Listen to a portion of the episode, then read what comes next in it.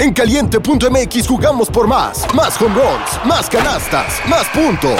Vive cientos de deportes durante todo el año y los mejores eventos en vivo. Descarga la app, regístrate y obtén mil pesos de regalo. Caliente.mx, jugamos por más. Más diversión. Promoción para nuevos usuarios de GOV de GGSP 40497, solo mayores de edad. Términos y condiciones en caliente.mx. Hola, ¿qué tal amigos? ¿Cómo se encuentran? Espero que muy muy bien. Bienvenidos sean a un nuevo capítulo del podcast de Pepe y Chema. Recuerden todos que yo soy Pepe y también Chema y hoy traemos un capítulo que va a estar muy bueno. Si les gusta el chismecito del bueno, este, este capítulo en específico va a estar muy bueno porque no solamente vamos a hablar de, de muchas anécdotas que nuestro invitado tiene una colección infinita de ellas, sino que también vamos a aprender, pero creo que es un capítulo que en lo particular les va a divertir mucho. Vamos a aprender, vamos a conocer historias tristes, divertidas eh, dramáticas por lo que recuerdo que platicamos. Y hoy estamos con mi amigo Peraki desde Veracruz, desde el puerto de Veracruz. Así es, desde el puerto, de Veracruz. Amigo, pues para que la gente sepa a qué te dedicas y, y, más o menos vayan entendiendo cómo está la onda. Pues hola, mi nombre es Peraki Soto, soy originario del puerto de Veracruz, pero tengo el alma jalisciense. Estoy ah, como okay. temporadas entre Veracruz, Guadalajara y así. Y pues eh, hoy en día soy wedding planner, event planner Planeador de eventos. Así es. Ajá. Y pues ya tengo más de 14 años de experiencia en este mundo que me encanta. Claro, o sea, me encanta. Planeador de eventos, estamos hablando de, de bodas, eh, 15 años. Todo. todo Desde de fiestas infantiles, graduaciones, 15 años, bodas, conciertos, eventos empresariales, etcétera. Ok. Eh, nada más para que, para que quede aquí como el dato. Eh, nuestro amigo nos dijo, no, yo no me puedo quitar los lentes porque recién tiene una, una cirugía, me una parece. Una pequeñita intervención en el ojo izquierdo. Una, una, pequeña intervención, entonces para que no me digan, ay, ¿por qué no se quitan los lentes? Nada más para que ustedes sepan. Este, y pues bueno, amigos, muchísimas gracias por, por, por sintonizar este capítulo. Eh, suscríbanse, échenle ahí manita arriba, dejen sus comentarios, escuchen, hagan sus preguntas. Y pues bueno, pero aquí una, una preguntota para entrar ya en, en, en, en el tema. el tema. Supongamos que tenemos una línea Ajá. y en el inicio vamos a hablar desde lo más sencillo que te ha tocado ver, hacer o lo más sencillo que puedes llegar tú como, como trabajo a lo que te has enfrentado, hasta lo más raro, extraño, dramático que te has encontrado. ¿Qué sería lo más sencillo y qué sería lo más complejo que te ha tocado como wedding planner? Pues lo más sencillo es eh, la organización de una fiesta infantil, digamos, uh -huh. ¿no? Llegan los papás, te contratan, oye, quiero que mi hija tenga, no sé, la fiesta de Taylor Swift, vamos a decir algo de moda, y pues es como muy rápido planearlo. En el proceso de diferentes eventos, por ejemplo, viene la parte de la, los 15 años, que es como el segundo evento también, pues más o menos, y ya se viene a complicar a partir de bodas y graduaciones. Okay. Los eventos más difíciles son las graduaciones, ¿no? Porque mientras que en una fiesta infantil tienes que dejar contento a los papás y a la niña, en una, unos 15 años a la quinceañera, en una boda a los novios, en una graduación a más de 100 alumnos, más de 40 mamás castrosas, porque date cuenta que los eventos, yo siempre he dicho, las mamás son las que te pueden tumbar el evento. Entonces, en una escala de de lo más fácil a lo más difícil, empezamos con eventos infantiles y lo más difícil una graduación. Ok. Eh, me dices que tienes prácticamente 14 años de experiencia en este rubro. Eh, pero ¿cuál fue la situación en particular que a ti te hizo decir, ah, caray, o sea, me voy a tener que enfrentar a este tipo de situaciones? ¿Cuál fue la primera situación que te sacó de onda, digámoslo así? Pues bueno, empecé primero como grupo musical, okay. eh, fui asistente de grupo musical. Entonces, es totalmente diferente a planear eventos. Pero lo Ajá. primero así que me vi fue qué es lo que pasaba atrás de los banquetes. Ok. No, yo ya tenía esta como gusanito de querer organizar eventos y pues cuando tú eres organizador tienes que tener a los mejores proveedores. proveedores. Entonces, la primera cosa horrible que yo vi en los eventos fue que en una graduación el banquete se quedó sin comida. Entonces, salgo yo a fumar y cuando paso por la cocina, estaba la gente de cocina agarrando de la basura comida para volver a hacer platillos, porque les faltaban este, alimentos para darle a los que faltaban. Entonces, esa fue como las primeras cosas feas que yo vi. Dije, no manches, esto pasa en los eventos. Si yo me llego a volver este planeador, esto no puede ocurrir. Así que muchas aguas, muchas este, precaución de quién contratan porque ese tipo de situaciones pueden pasar. Esa es como la primera situación random que tuve en un evento. Ahorita en el proceso te vas a Vamos, vamos a hablar del proceso, vamos a abordar todo este tema desde el proceso, desde esta parte de los novios, tal vez cuando te contactan o la, primer, la primera impresión que tú tienes con ellos, la primera junta.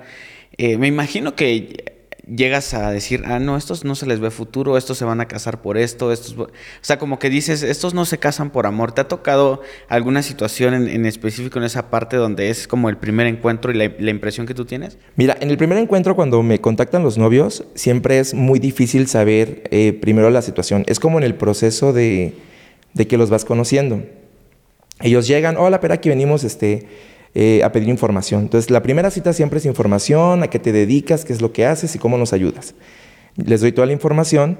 En la segunda cita ya es como la contratación y a partir de la tercera visita ya es cuando empezamos como, ok, eh, mira, nosotros, pero aquí somos esta pareja, queremos esto, queremos el otro, y te empiezas a dar cuenta cómo es, pues, como novios. Ya cuando van pasando las semanas, obviamente me han tocado todo tipo de parejas. Hay parejas que literalmente se casan por cuestiones de dinero. Eh, hay personas que se casan por ocultar ciertas apariencias, pero pues tú ya te das cuenta. Por ejemplo, en una, en una ocasión me tocó, llegó una pareja. No, pues queremos tal, tanta cosa y bla, bla, bla. Pero la verdad es de que tú te, te tienes este contacto con los novios, te das cuenta que cuando tienes una sexualidad diferente, digo, entre gitanas nos leemos las manos, ¿no? Entonces, tú dices, no, pues este novio se ve raro. ¿No? Y pues ya tú, tú no dices nada, pues son tus clientes y tú tienes que ser profesional. Y haces todo el proceso de la boda.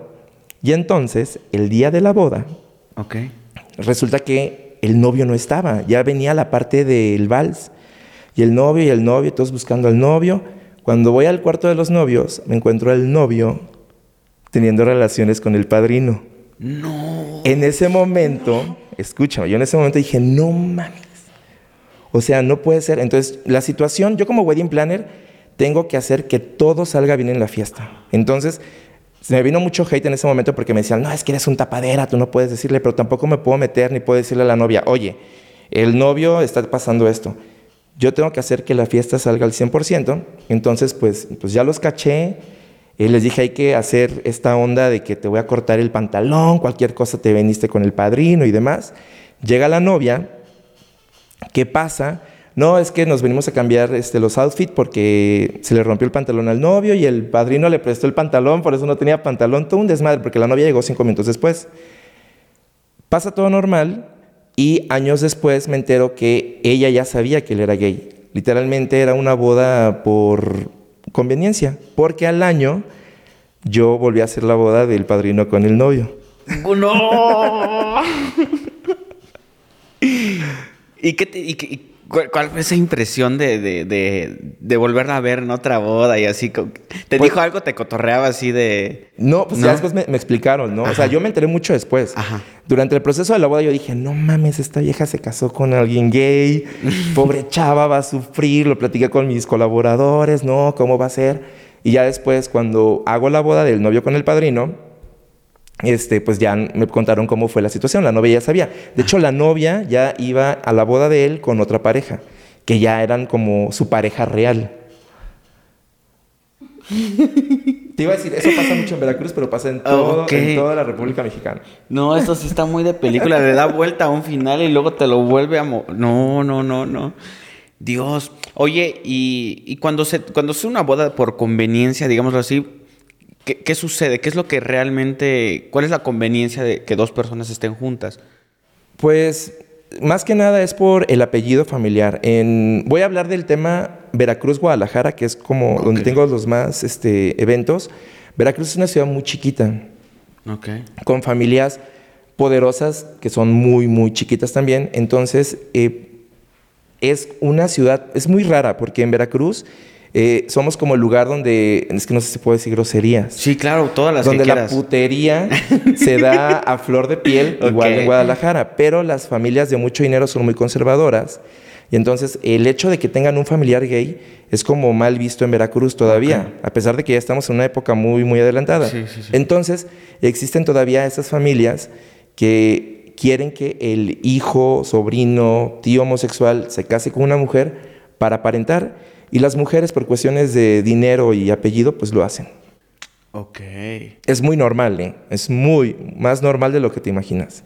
Sí, a mí de repente me ha tocado presenciar bodas donde realmente no se ve que haya amor así tal cual. ¿Te ha tocado ver así una boda así súper triste donde tú digas, o sea, estos no se quieren para nada o estos son como perros y gatos? Pues sí, las bodas, por ejemplo, cuando se son como chiquitas las mujeres y se embarazan. Ok. Y que los papás los casan, son como las bodas más tristes que puedes ver, porque ni él se quiere casar, ni ella se quiere casar, y entonces se vuelve como una boda muy nada que ver. Literalmente, son esas bodas que es, esas son bodas forzosas, donde se tienen que casar por el simple hecho de que ya hay una, pues una persona de más. Y los papás quieren hacer la fiestota y toda la cosa. No. No. No, no. Son es más como, pequeñitas. Es como más pequeño y te tienes que casar porque embarazaste a mi hija. Y punto. Y, y en ese caso, cuando tú estás como en las reuniones por, por lo que tú haces, ¿quiénes son los que hablan? ¿Los papás o ellos? Los papás. Ellos Definitivamente. dicen, quiero esto, quiero esto, quiero esto. Sí, porque comúnmente son bodas donde las chavas tienen 17, 18, 19 años, el chavo ni siquiera trabaja y entonces las bodas las pagan los papás. Y pues todas las decisiones son automáticamente de ellos. Ok. Oye, y en este proceso de, de- de la charla con los, con los novios, con la persona que quiere hacer la celebración, este, ¿te ha tocado que se peleen entre ellos por las decisiones? Porque es algo muy común, ¿no? Que yo quiero esto, yo quiero lo otro, pero entre novios, por ejemplo, que hayan, y que haya implicado que una boda incluso se llegase a cancelar. No, fíjate, te voy a platicar. Ahí viene la parte donde entran las suegras. Ah. Las suegras. Tan, tan, tan, tan. Comúnmente es muy raro que los novios se peleen por la cuestión de las decisiones. Eh, las bodas, la mayoría de las decisiones las toma la novia y el novio es como que les da ese, yo quiero esto. Mientras haya esto, tú pide lo que quieras, mi amor.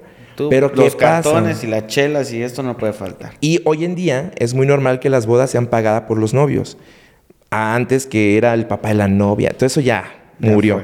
Pero ¿qué pasa? Existen esas mamás tóxicas que se meten a la organización de la boda como si ellas los estuvieran pagando. Y entonces, ¿qué pasa? Empieza este conflicto donde la mamá del novio da opiniones, la novia no quiere lo que la mamá del novio está pidiendo y empieza a haber una confrontación. Y pues obviamente el novio tiene que apoyar a la mamá y empieza el desmadre de la pelea entre los novios por culpa de las mamás. No es tanto porque, oye, yo quiero esto y tú quieres el otro, sino porque mi mamá lo quiere y cómo es posible que no respetes lo que mi mamá quiere. Entonces es todo un, show con ese tipo de, de suegritas. ¿Sí te ha tocado eh, estar en discusiones así como de vamos a Sí, relajarnos? me ha tocado pelear con señoras. O sea, yo ya estoy en un nivel donde antes yo decía, "Mm, ok, pero no, ya me les tengo que poner porque si no se vuelve un descontrol todo esto. Tú tienes que defender la opinión de la novia, de los novios. Es como lo que te interesa, lo que ellos quieren. Sí, de hecho mi contrato ya lo dice, lo especifica, que a las únicas personas que yo les hago caso, que pueden cambiar decisiones, son los novios. Ni que el papá, ni que la tía, ni que la mejor amiga. Me pueden dar opiniones, yo lo comentaré con los novios y ya. Pero que yo haga algo que la mamá me diga, es imposible ya. Ok. Y en esta planeación de yo quiero esto, yo quiero lo otro, ¿cuál ha sido lo más excéntrico o lo más raro que te puede llegar a pedir una pareja de novios? Pues es que hay de todo, ¿no? Por ejemplo, tuve una boda que costó más de 6 millones de pesos. Wow. Porque Cerca, de, novia- cerca de 350 mil dólares. dólares. Eh, la novia quería tulipanes holandeses. o sea, hay tulipanes en México. Ella Sí. quería tulipanes de holandeses. Entonces se contrató el World Trade Center durante una semana en, en Veracruz con clima. Eso es un, es un costo para que fueran llegando los tulipanes así en, en, ¿cómo se llama? En pedazos antes de su boda. Eh, A mí eso se me hizo como, perdón si me estás viendo, pero se me hizo muy, muy excéntrico y exagerado. Claro. ¿Y, ¿Y si valió la pena? No, sí, la boda quedó padrísima. Quedó padrísima, ¿no? Pero tú dices, pudiste haber comprado los tulipanes en México. Ok. O sea, era prácticamente lo mismo. Era lo mismo. Nada más que ella quería decir, es que vienen de Holanda. Ah, ok. y lo más raro, o sea, eso digamos que es una cuestión excéntrica, pero te han pedido algo muy raro que tú dices, ok, lo, lo voy a checar. No, fíjate que no me ha tocado eso. La- la- los clientes que tengo, ah, cosas normales, ¿no? O sea, mucho alcohol, este, cosas nuevas así de, por ejemplo, ahorita está muy de moda que ponen cafeterías dentro de, la, de las bodas. Ok. Entras a las bodas y es una sección de cafetería. Tú entras, te tomas un café, tomas un postre, te sales. Eh, fui con un colaborador ahorita que hizo un Costco dentro de, de la boda. Entonces, eh, a las 2 de la mañana se abría el Costco y la gente podría pasar a comer pizzas, hot dogs y era un Costco, un mini Ah, Costco. o sea, son como cosas que... Es un supermercado. ¿no? Supermercado. Aquí, para los que no lo ubican.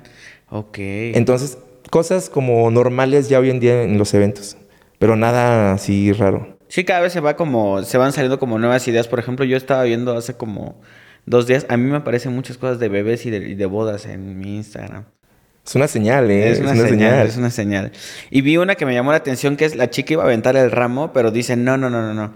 Y de repente entran los, como el novio y los amigos, y traen un, una mesita donde las mujeres iban a pelearse por el, a fuercitas Por el ramo, ¿no? Y entonces veías quién iba ganando y que aquí estaba muy, muy bueno. Oye, eh, ¿es, ¿es la boda más cara la que, la que te ha tocado esa de 6 millones? No, tengo una boda ahorita en diciembre. No puedo hablar mucho, Claro. pero nomás te puedo decir que estamos llegando a los nueve. 9 millones de pesos. y va a estar Alejandro Fernández. Redescubre las noches moradas Suburbia. Aprovecha hasta 50% de descuento, más hasta 24 meses sin intereses y sorprende a papá. Compra en tienda o en la app Suburbia, con envío gratis sin mínimo de compra. Consulta artículos participantes en los términos y condiciones en suburbia.com.mx.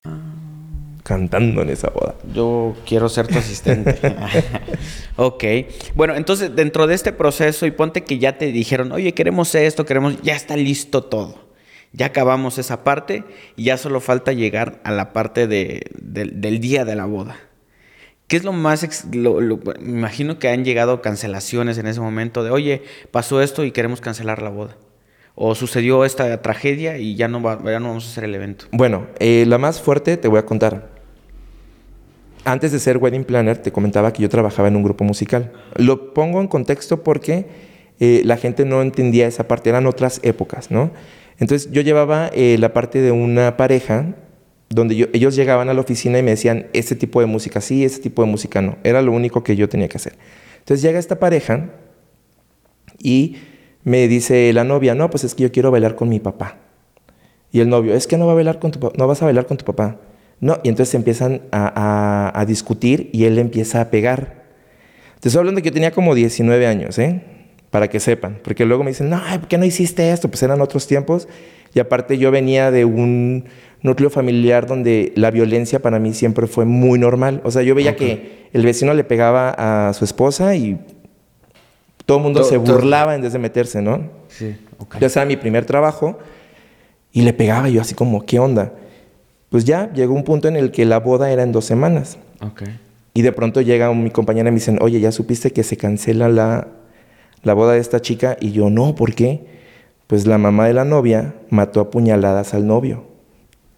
¿Por qué? Ahí va el contexto. Eso fue una noticia en Veracruz bien cañona. Resulta que la mamá llega a la, a la casa, el chavo le estaba pegando a, a la novia, la mamá se le va encima y con unas tijeras lo empieza a apuñalar en la espalda por salvar a su hija. Creo que la mamá ya salió, pero estuvo en la cárcel mucho tiempo. Esa fue como la primera cancelación que tuve por una situación que tú dices, no manches. Wow.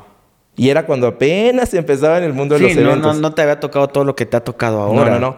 Ahí sí fue como de las primeras cancelaciones que dije, no, o sea, jamás te imaginas que Sí, te se puede cancela pasar la boda porque la mamá cerca. asesinó al novio, ¿no? Ujú. Wow. ¿Y cu- cuáles son los otros motivos de cancelación que te han llamado la atención? Tengo la fortuna de que no me cancelan tanto. Por ejemplo, hay una que se acaba de cancelar hace poquito porque encontró al novio con otra, ¿no? Que es lo más común, las infidelidades, ¿no? Exacto. Pero ahí fíjate que pasa algo eh, en las parejas que se sabe que se engañan y siguen con el proceso de la boda súper normal. Como que prefieren no darse cuenta de esto y seguir con el proceso de la boda. Oye, y ya como vamos a transportarnos un poquito más adelante al día de la boda. ¿Ok? ¿Qué, qué- qué llega a suceder previo, llega la mañana del día de la boda, la novia se levanta, el novio se levanta antes de llegar a la iglesia. ¿Qué es lo que ha sucedido en ese, en ese inter? Porque pues es el día de más dramatismo, ¿no? Es el día donde tú te peleas con tu mamá y ya no voy a ir a la boda, que no sé qué. ¿Qué te, qué te ha sucedido? Fíjate que eh, no me ha sucedido como tal antes de, siempre es en el evento o un poquito antes, ¿no? Porque al principio los novios se levantan, van a la parte del maquillaje, desayunan, se toman fotos con la madrina, la mamá la viste, o sea, es como un momento muy, muy bonito. Este, luego ellos hacen su, se ve por primera vez en un punto medio. Después viene lo que es la iglesia. Ya después de la iglesia siempre viene el desmadre. O sea, ya una vez que ya se casaron por la iglesia, ahí es cuando empiezan los problemas porque ya, ya está el padrino o el tío que ya empezó a chupar desde muy temprano. Por, ya están muy alegres y ahí empieza todo, todo este desmadrito que te voy a contar. Ahí te va. El, el primero, por ejemplo, que me pasó, Ahorita que estamos en el, para que entiendan, estamos en una época muy, muy diferente donde ya eh, las personas trans pues son reconocidas gracias a Dios como mujeres. Hubo un evento donde eh, estaban ciertos invitados. A mí nunca, yo nunca sé quiénes son los invitados tóxicos de las parejas. A mí solo me pasan, va a venir fulanita y chalala. Más no me dicen, estate pendiente porque puede ser una pendejada este invitado o algo así. Entonces llegaron dos señoras a la fiesta y empezaron, no, qué bonita la, boda de Darío. Voy a cambiar el nombre, o sea, es Darío, no, es Darío, es otro nombre. No, que la fiesta de Darío. Entonces, Darío, pues si la, fiesta es de Alejandra y Luis, ¿no? No, pues, este, y, durante el proceso de que estaban en la lista, las llevamos a la parte de, las mesas y estaban con su, no, que Darío se había gastado mucho dinero, que Darío no sé qué, ¿quién madres es Darío? Pero sí estaban en la lista ellas. Estaban en las listas pues ya resulta que pasan las partes de donde pasa el papá a dar las palabras, el brindis y demás. Y la tía que estaba de Metiche, que había llegado en ese momento, se para para decir, no, pues yo quiero felicitar a Darío por este gran paso de superación y demás, que ahora se ha convertido en una gran mujer. Se arma el desmadre en la fiesta. Resulta que Darío era el dead name de, de, de Alejandra, pero el novio ya sabía, pero los papás del novio no sabían de este proceso. Era una boda donde no había boda religiosa, solamente hubo boda civil por cuestiones de que las personas trans no se pueden casar por lo religioso. Entonces nadie sospechaba absolutamente nada y gracias a esta tía se pues armó el desmadre en la fiesta. Se dieron cuenta los papás que era trans. Los papás que era trans. Los papás del novio. Del novio. El novio, amigos del novio, de la novia, sí sabían pero e, era como muy oculto esta parte de que no querían que se desplayara más, ni los papás y demás, y pues armó todo un desmadre. Los papás se fueron, este, empezaron a alegar que por qué no se había hablado de este tema, que ellos sabían que estaban muy en contra de todo, todo lo que tenía que ver con la comunidad y demás. La mamá de la novia se agarró a putazos a la, tía de, de Alejandra por haber hecho ese tipo de comentarios, y pues así fue como terminó esa boda. Dios. Cabe aclarar que me los encontré hace dos años y ellos siguen felizmente casados. Oye, y en esta onda de, lo que puede llegar a suceder con los invitados o con las parejas, hay ciertos momentos que son como, muy tristes. A ti como organizador te toca presenciar cosas así como de, wow, no me esperaba que sucediera esto. Sí, por ejemplo, el momento más triste que yo he pasado en una boda es cuando la novia murió el día de la boda.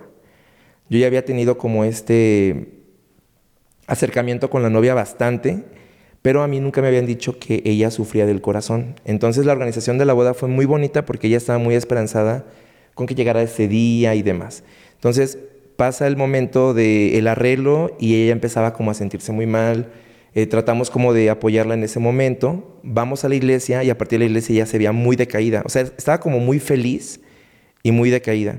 Pero ya en la parte de la fiesta, eh, cuando pasó todo el protocolo del vals, del brindis, ya estaba la parte de la fiesta, ella se fue a sentar a la mesa, me dice, pero aquí tengo hambre.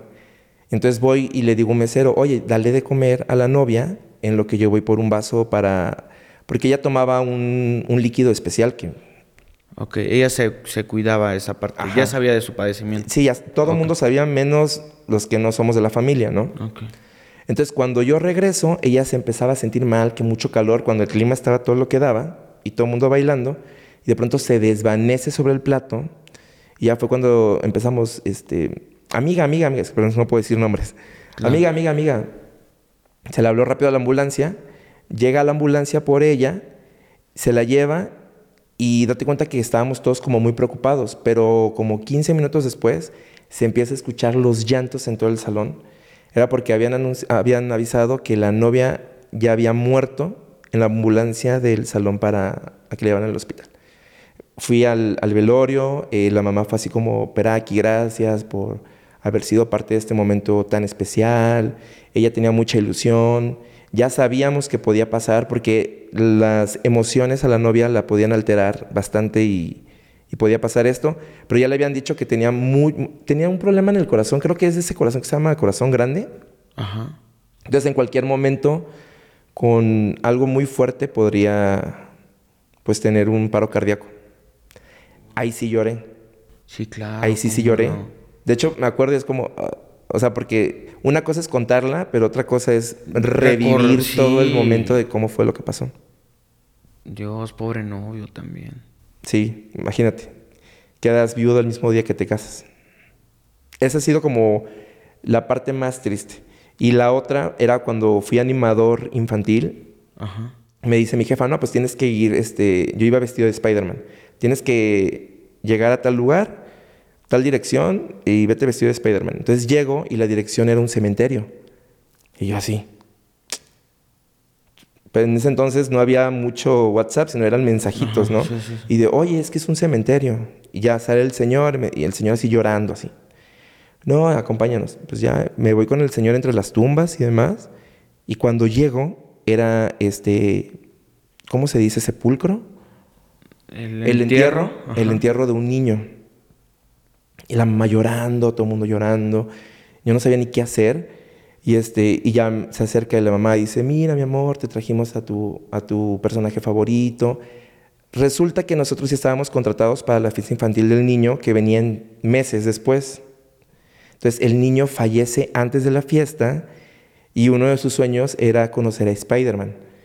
Y pues yo fui vestido de Spider-Man y la verdad yo no sabía ni qué hacer. Yo estaba frío, congelado. O sea, ¿cómo, ¿cómo, llegas a animar algo? Ajá, ¿qué haces?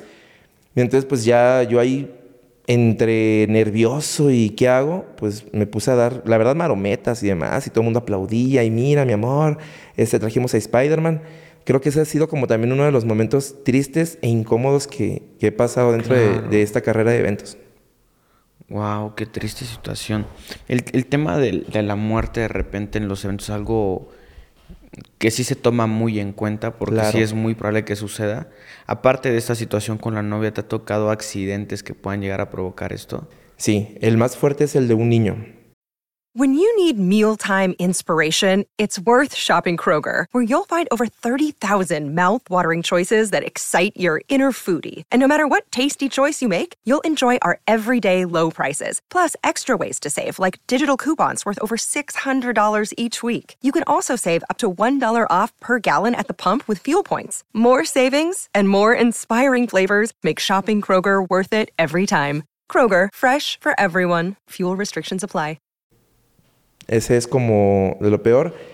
Y te voy a explicar cómo fue. Lo que pasa es que la fiesta estaba totalmente para que no hubiera niños. La novia escogió mesas de cristal, eh, el salón estaba todo lleno de, espejos y de ventanales grandes.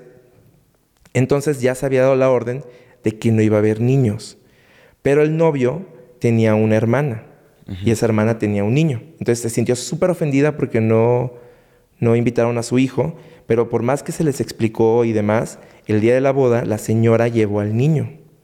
Y a pesar de que no se dejó entrar, hizo todo su show, sale el novio, ¿sabes qué? Espera aquí, deja entrar a mi hermana con su, con su niño. Es importante aclarar que nosotros los organizadores, si tú nos avisas que hay niños, se contratan niñeras, para, justamente para poder controlar esta parte. Entonces, como era una boda sin niños, todo el mundo iba a tener su propio, ¿cómo se dice? Cocina iba a estar en cocina, meseros con los meseros, grupo musical, nadie iba a, a, cuidar supervisar, ¿no? Entonces empieza la fiesta, la novia está como muy incómoda, pero dejó pasar el momento, empieza la fiesta y la señora empieza a tomar y se olvida del niño. Yo me voy a la cocina porque llegó un punto en el que yo me tenía que ir a comer porque yo soy 24/7 con los novios y a la hora de la fiesta pues aprovecho para comer. Y una de las cosas que a nosotros nos da mucho temor es cuando se apaga la música. Entonces, cuando estoy comiendo en la cocina, de pronto se apaga la música y dije, no, ya se fue la luz. lo primero que piensas son ese tipo de cosas, ya se fue la luz, la planta no funcionó. Y dice el grupo musical, les informamos que hay un niño que se está desangrando en el pasillo de la decoración. Y todos así, ¿qué acaban de decir? En la cocina, de que un niño, salgo corriendo y lo primero que voy es al pasillo que era muy aparte del salón. Entra, entro al, pasillo porque ya estaba todo lleno de gente y veo al niño desangrándose. Obviamente lo primero que hice fue desmayarme, porque una cosa es ver a un adulto y otra cosa es ver a un niño, o sea, es muy, muy impactante. ¿Cómo fue? Pues la señora estaba en la fiesta, iba soltera, el niño se fue a jugar, no se sabe qué pasó, si, si tropezó contra algo, entonces cae sobre el espejo, que era un espejo muy grande, eh, se rompe el espejo y al niño se le, se le así, uno, un espejo en el cuello. Como la... Nadie se da cuenta, el niño estuvo 10 minutos ahí este, desangrándose hasta que una mesera pasó por ahí y en vez de irme a avisar a mí o a los papás, va, le dice al grupo musical y el grupo musical avisa. Obviamente la señora, la mamá del niño, empezó a tirarle culpas a todo, fue culpa del salón, ¿cómo es posible que nadie se diera cuenta? Entonces, pues, nadie tuvo la culpa, el salón contaba con todas las medidas de seguridad, simplemente era un niño que no tenía supervisión. Y este, pues cuando ya llegaron los peritos y demás, este, la señora... El niño murió en el lugar. El niño murió en el lugar. Diez minutos tenía ya desangrado. O sea, porque todo el mundo estaba bailando, era grupo musical. El grupo musical no escuchas. Todo el mundo está tomando, bailando. Ya digo, cada quien está en su trabajo. Entonces nadie estaba pendiente de, un niño en una fiesta donde no tenía que haber niños. Y este, pues ya hubo peleas entre familiares y demás, y eso terminó la fiesta. no, pues sí, he tocado ver de cada, cada, cada cosa. Pues ya son 14 años. Sí, no, pero estar tan de cerca de esas historias sí es... Te lo pregunto así. Claro, claro.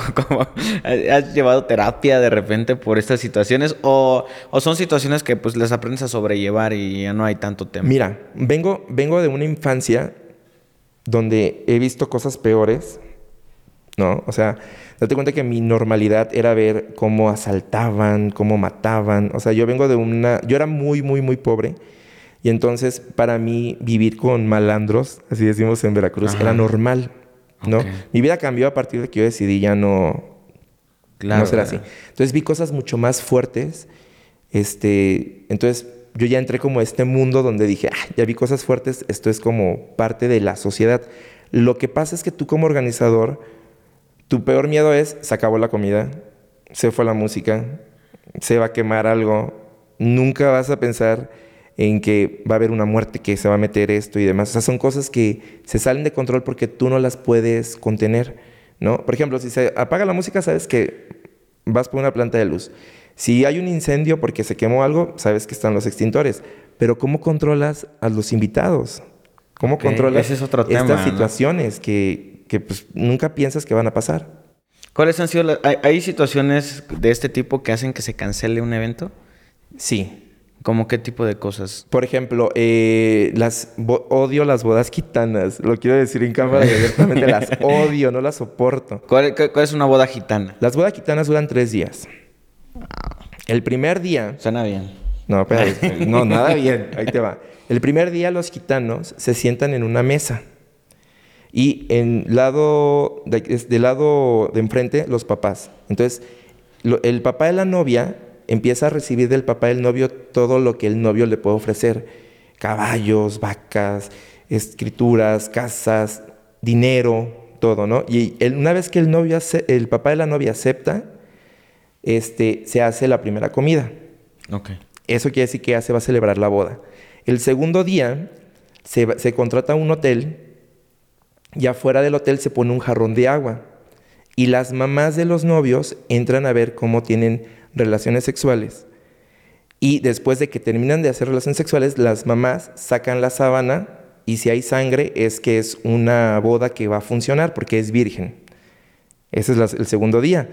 Cerveza, fiesta y todo el desmadre. Y el tercer día, que es el peor, es la fiesta grande, donde ellos contratan como el paquete más importante que tú tienes, pero ahí te va cuáles son las tradiciones de los gitanos. Los niños pueden fumar, los niños pueden tomar, pero siempre y cuando los poquitos, los, gitanos toman, dejan poquitos y los niños se toman ese poquito.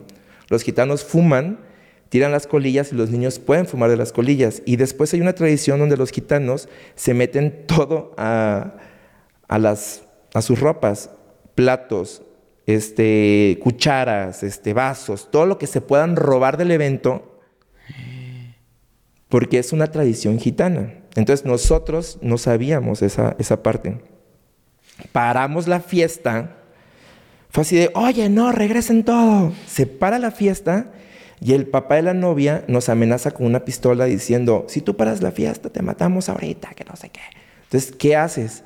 Porque es una tradición gitana. Entonces se acerca la novia a la mamá y dijo que cualquier cosa que faltara se iba a pagar.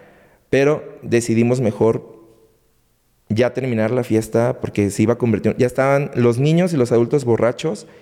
¿Cómo le quitas a los gitanos después de ver que son tan, tan agresivos? No quiero, eso, no quiero generalizar, ¿eh? no todos los gitanos, pero los que a mí me tocaron este, agresivos, pues obviamente lo que se hizo fue parar la fiesta en automático. Cuando platicaba con un amigo wedding planner, él me decía, eh, es un tema, o sea, acomodar a las, las mesas, las familias y todo esto es, oye, no juntes a mi tía esta con esta tía porque si no va a pasar esto, esto y lo otro y de repente tienes que andar armando una logística. Pero ¿te ha pasado que, que te pidan cosas como muy concretas en el tema de de, la organización, por ejemplo, de, los, de, las mesas? Del croquis. Mira, no me lo pidieron como tal, pero pasó algo súper random o raro que te voy a platicar.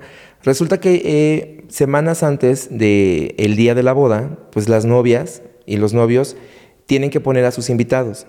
El, Comúnmente el salón se divide y en la mesa 1 va tal Perenganito, en la mesa 2 la familia López y así. Entonces esta novia le llevó el croquis del salón y habíamos quedado que se iba a partir en dos. La mitad del salón iban a ser eh, eh, puro familiar, amigos del papá empresarios y parejas.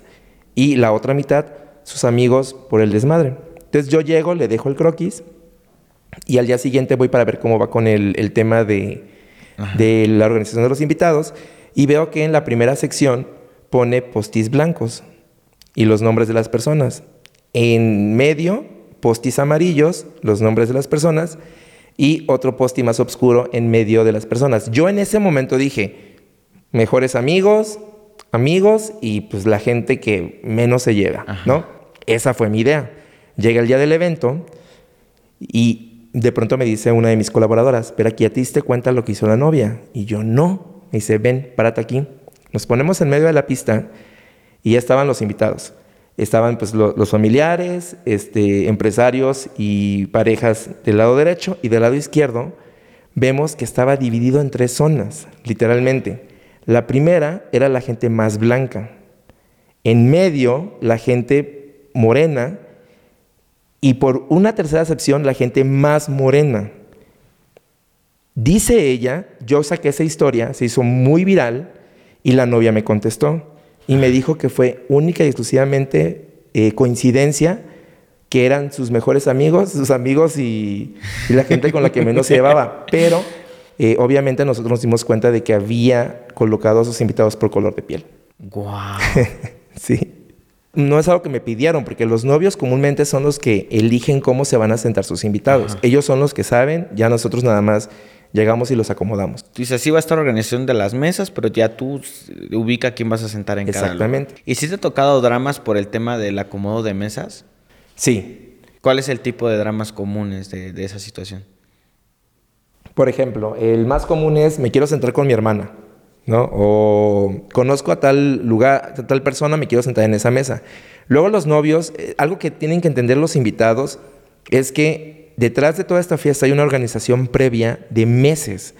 A nosotros nos contratan desde un año o un año y medio antes.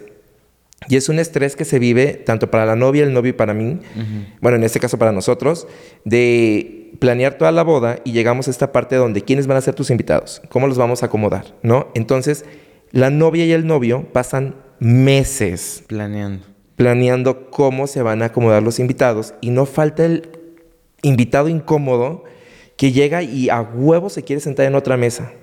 y se sienta.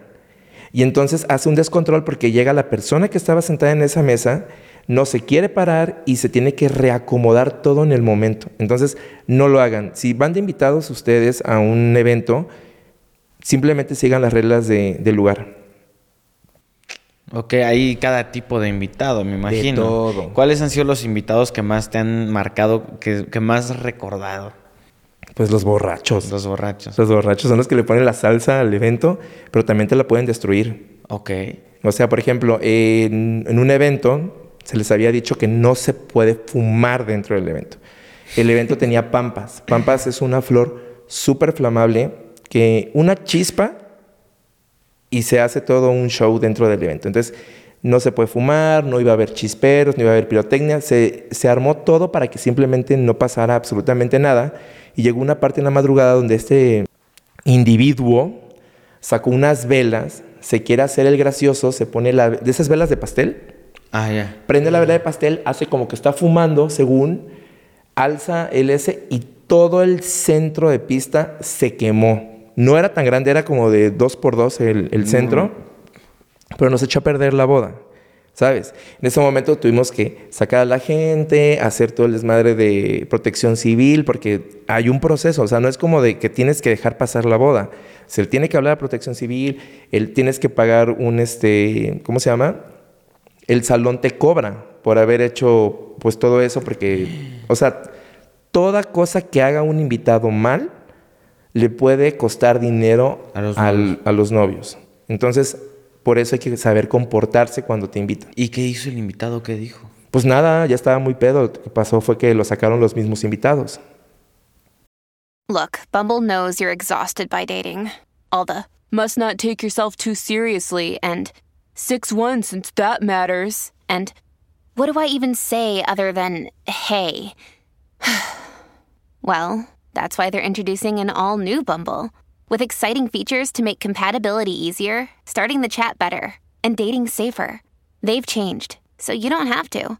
Download the new Bumble now. Porque tú como organizador no puedes tocar a nadie de los invitados. o sea, no puedes sí, sí, sí, sacarlo no, ni no. nada. Porque no sabes quién sean, cómo se lleven, ni demás. Entonces, comúnmente cuando pasan estas cosas, siempre son la misma familia de los novios o los invitados de que ya no te soportamos, güey, te vamos a sacar, ya vete a tu casa, te pago el Uber, pero ya no te queremos aquí. Y en estos invitados que se ponen ebrios, me imagino que pleitos hay por montones ahí. Sí, hay muchos. Por ejemplo, te voy a contar una. ¿Estás preparado mentalmente para lo que viene? Resulta que eh, llega el día de la boda Ajá. y una madrina, la madrina de honor, se estaba drogando el día del evento. Entonces va una de mis colaboradoras, espera aquí, tal chava está bien pasada en el baño. Vamos, oye, no, ¿sabes qué? No puedes salir así. No, sí, yo voy a salir así, que no sé qué, que es la boda de mi mejor amiga. Y con unas emociones la chava llorando, estresada, o sea, como si ya fuera la novia, ¿no? Llega el momento del vals y, este, y sale pues pasadísima. Pero tú no te puedes meter en esas cosas. Claro. ¿no? Si, ya la si es la dama de honor de la novia, la novia debe saber cómo es la dama. Pues resulta que eh, pasa todo esto, la chava eran unos, unos eh, humores raros, o sea, de pronto estaba muy feliz, de pronto estaba llorando. Viene la hora del brindis y le tocaba a ella hablar. Dios. Ya se había pasado su, su periquito y entonces se sube, habla, empieza a hablar de acerca de la relación, del amor y de pronto dice, y tengo que decirte algo porque ya no puedo con esto, estoy embarazada. Y entonces sí, estoy embarazada de él, señala y señala al papá de la novia, No. que en ese momento estaba con su esposa. No. Entonces todos así ¿qué onda? Agarra la, la esposa, obviamente, se enoja en ese momento porque era el brindis, agarra la copa y se la revienta al esposo. Ahí la novia se va sobre la madrina y le empieza a jalar del pelo y a madreársele. La otra le dice en el micrófono, estoy embarazada, estoy embarazada. Obviamente tuvimos que sacar a la dama y eso es lo que procrean los invitados tóxicos o que se meten cosas en las bodas. No. ¿Y qué? Se acaba, se acaba ahí una, se acaba una boda. No se acaba la boda, simplemente pues ¿Qué pasa? Pues al señor se llevó a atenderlo, la señora se fue al evento. O sea, echan a perder estos momentos de que la boda va a seguir, ¿no? Pero la novia, imagínate, mi papá embarazó a mi mejor amiga, este, mi mamá se fue en mi fiesta, esta pendeja se subió a decir cosas que no tenía que haber dicho. Entonces, pues obviamente todo ese tipo de cosas pasan en las bodas y pues a la chingada. La sacas y ya, sigue la fiesta. Pero ya no estás al 100%. Sea, le hiciste pasar un mal momento a los novios, que es lo más importante del día. Claro. Y ahora está este tema de que hay de repente invitados que, que, generan estos pleitos, pero también hay ciertas situaciones donde los novios ya están peleando dentro de la boda. O sea, ya están discutiendo, ya tienen ahí unas ondas medio raras de ciertas cosas y llegan a tener cosas, llegan a hacer muchas cosas, ¿no? Mira, no me ha tocado como tal que se peleen los novios, sería mentiroso, o sea, no. Que se discutan. Ajá, o sea, hacen una discusión pequeña, pero pues es mi fiesta, güey, ¿no? O luego ya en el calor de las copas es cuando empiezan como a discutir, como, oye, ya te pasaste copas, ya bájale, ya esto, ya el otro. Pero como tal no, no me ha pasado así de que los novios discutan dentro de la, de la boda más que como cositas. Te digo, siempre es por cuestiones de un invitado.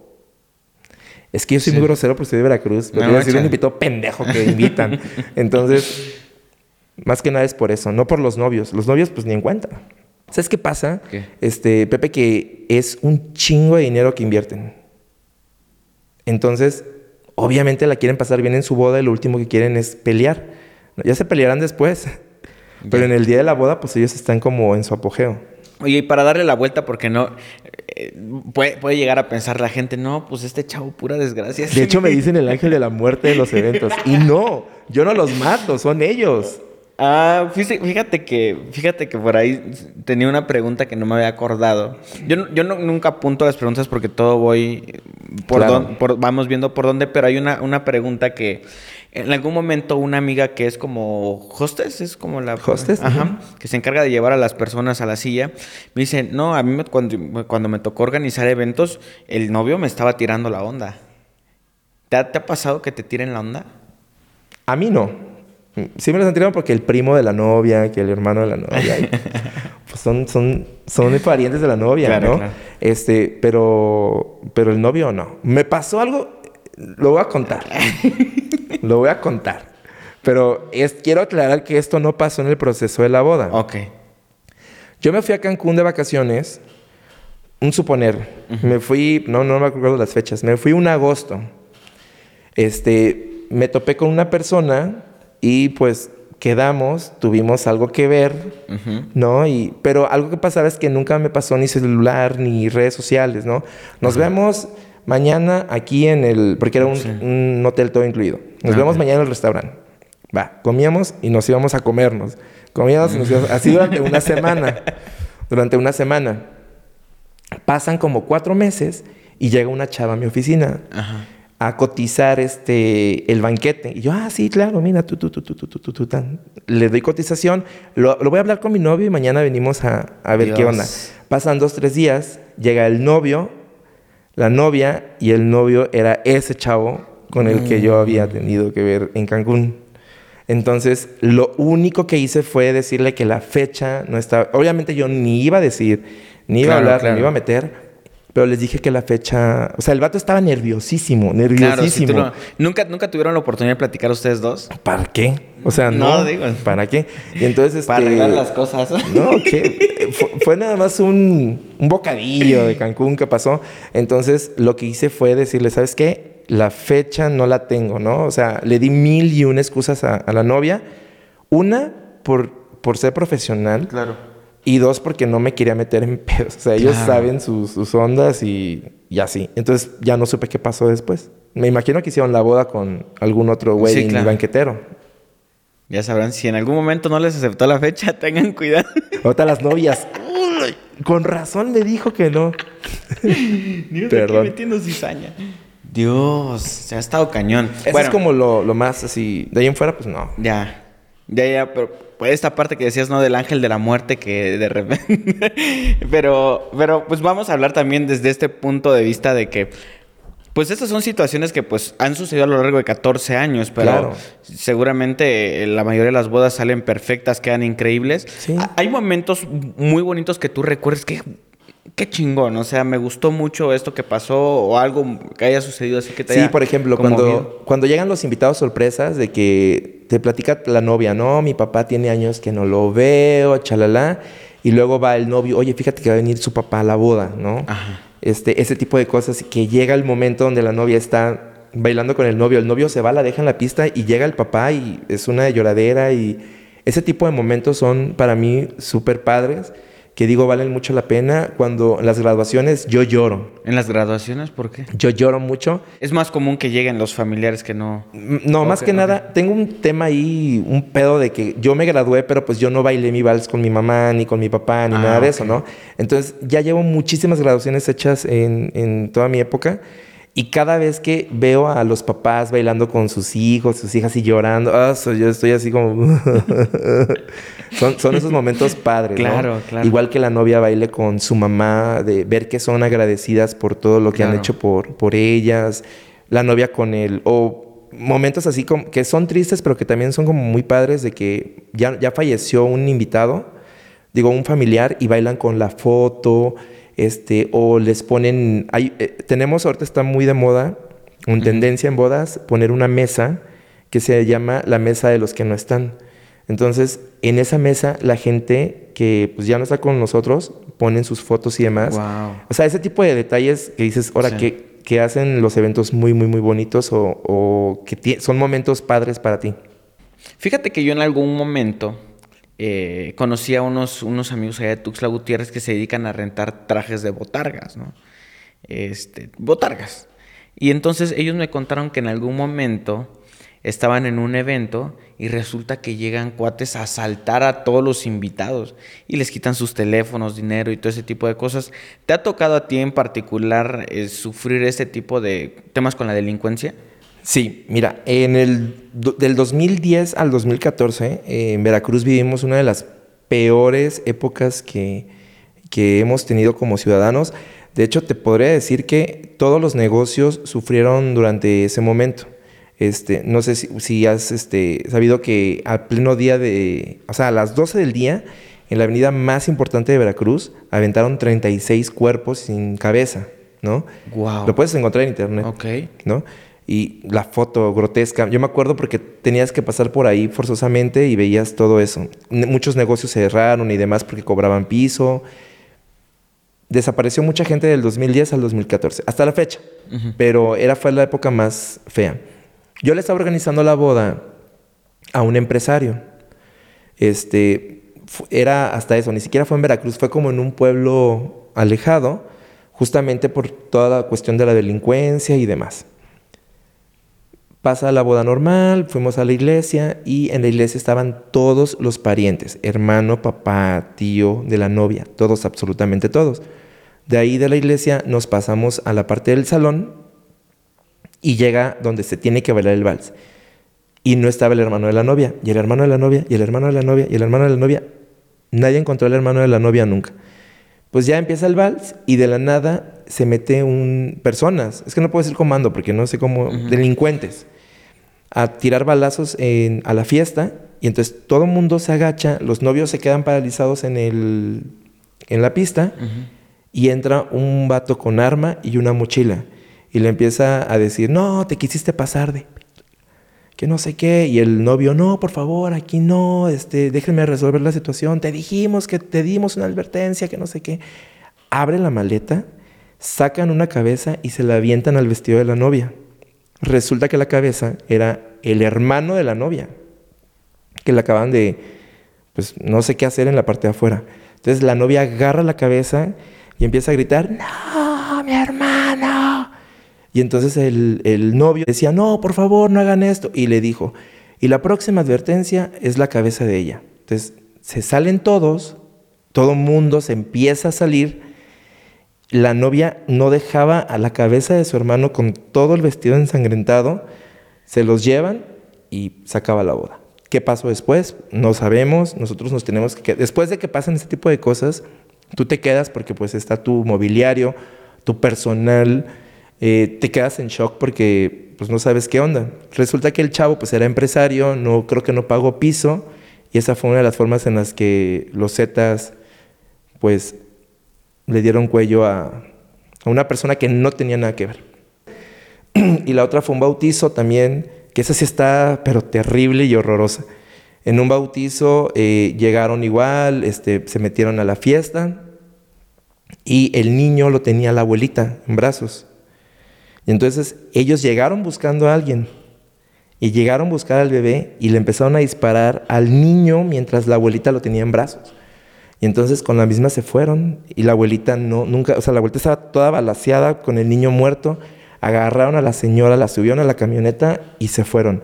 Tampoco supimos qué fue lo que pasó. Todo ese tipo de historias que pasaron durante esa época, nadie las platicó, nadie los dijo nada, todo el mundo tenía miedo, las televisoras, los periódicos se hacían de la vista gorda porque estaba la situación muy, muy fea. Pero esa época fue la peor en Veracruz y nos pegó a todos, todos los que nos dedicamos a los eventos, restaurantes, bares, etc. Wow, eso sí está muy fuerte, hermano.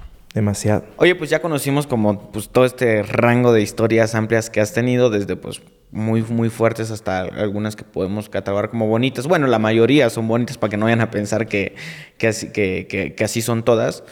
Em, pero eh, yo te quería pedir como, si podremos decir como consejos desde un punto de vista de wedding planner a gente que se quiere casar. O sea, sí, cosas que no, cosas que, que nadie le dice a los novios, pero que tienen que saberlo. Ok, bueno, eh, el matrimonio es algo que se debe tomar con seriedad, aunque no, yo no soy padre, no soy padre ni, ni juez, pero sí es, es el, el, matrimonio es algo que se debe tomar con seriedad y tienes que hacerlo con la persona correcta. Tal vez no dure para toda la vida, ya son otras, otros tiempos, es, es real, pero sí es algo, es algo que tienes que hacerlo con alguien que quieras. Si van a hacerse una boda, háganlo tal y como ustedes quieran. Si no quieren invitar a la tía, no la inviten. Si no quieren invitar a la mamá, tampoco la inviten. Es algo que es un tema que yo siempre hablo en mis redes sociales de que en la boda tiene que haber las personas que tú quieres y que te quieran. Las otras personas están de más. Inviertan el dinero que realmente puedan hacerlo yo sé que hoy en día hay muchas cosas eh, que ustedes ven en internet como exageradamente, pero para una boda, créeme que se necesita un, un presupuesto moderado y hacerlo a tu forma y a tu boda. ¿Qué es una buena boda? Un buen DJ, música que te quiere y ni siquiera la comida. O sea, puedes dar tacos, puedes dar pizza, puedes dar sushi, puedes dar lo que quieras, pero mientras estén las personas que tú quieres, con eso haces una boda excelente. Claro. Ahora, si ya le vas a invertir mucho a tu boda, no lleven niños. Las bodas no son para niños. ¿Por qué no llevas a tu hijo a un table? ¿No? ¿O por qué no lo llevas al antro?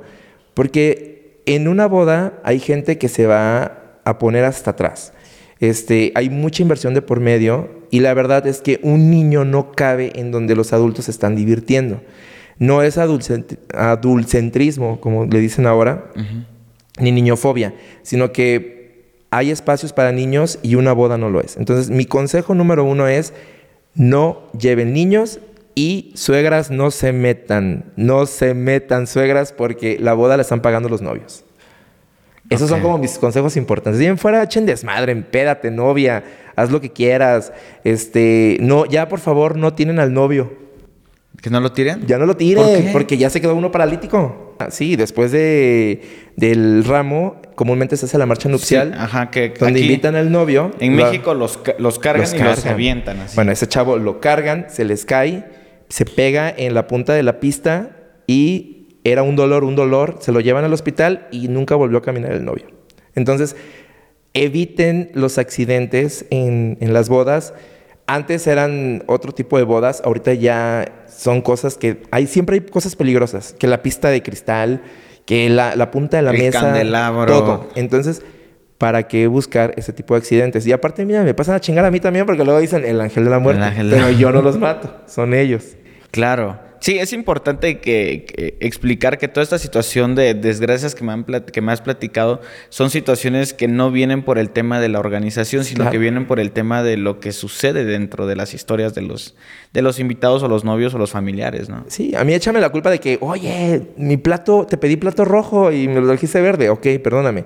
Pero no me eches la culpa de, de algo que, que yo no provoqué. Claro. Ok, perfecto. Oye, pues estuvo muy interesante, la verdad es que el, capítulo yo estoy seguro que la gente va a estar encantada con, con, el tema, con todo lo que estuvimos platicando. No sé si nos puedes comentar pues tus redes sociales, yo sé que eres muy, muy, muy, muy conocido, pero de todos modos también eso y gente que te quiera contratar. Vamos a poner por ahí también pues para que vean la calidad de la, como decimos en Chiapas, la calidad de la melcocha. Vamos a poner ahí este... El pues, cintillo. el cintillo aquí con, con el, un correo electrónico o una cosa de contacto y pues también algunas imágenes que nos quieras regalar de las bodas que has hecho para que veamos pues ahí qué tal está la cosa. Claro que sí, pues los invito a que me sigan en mis redes sociales como Peraki Soto, P-E-R-K-I, porque luego lo buscan con Q, ¿no? Es con K-I. Peraki Soto. Y tengo página de internet donde pueden ver todos mis eventos y me pueden contactar como peraquisoto.com. Ahí eh, mandan un mensaje y les pueden contestar enseguida. Todo tipo de presupuestos. Todo tipo de presupuestos. Es que luego se dejan llevar de que, no, hace bodas muy caras. Hago bodas de todo tipo. Sí, pero exhibes obviamente pues las que más te gustan también, o sea, pues, pero, pero, sí, se, pero sí se hace. Okay. Yo nunca he visto a McDonald's que ponga su hamburguesa sencilla con queso, ponen la mejor. Claro. Ok, buen dato. Pues hermano, muchísimas gracias, de verdad. No sé si gustas ya despedirte oficialmente. Pues mil gracias por el espacio, gracias por, por haberme invitado, me la pasé muy bien y gracias a las chicas que hay detrás de esta. Sí, claro. Son muy divertidas. Gracias Eli, Alma por haberme invitado y pues Ahí nos estamos viendo en mis redes sociales. Claro. Oye, pues amigos, muchísimas gracias de verdad por ver un capítulo más del podcast de Pepe y Chema. Recuerden todos que yo soy Pepe y también Chema. Y muchísimas gracias por todo el apoyo. Amigo, nos estamos viendo pronto y hasta luego. ¡Hala! Listo. No soporté.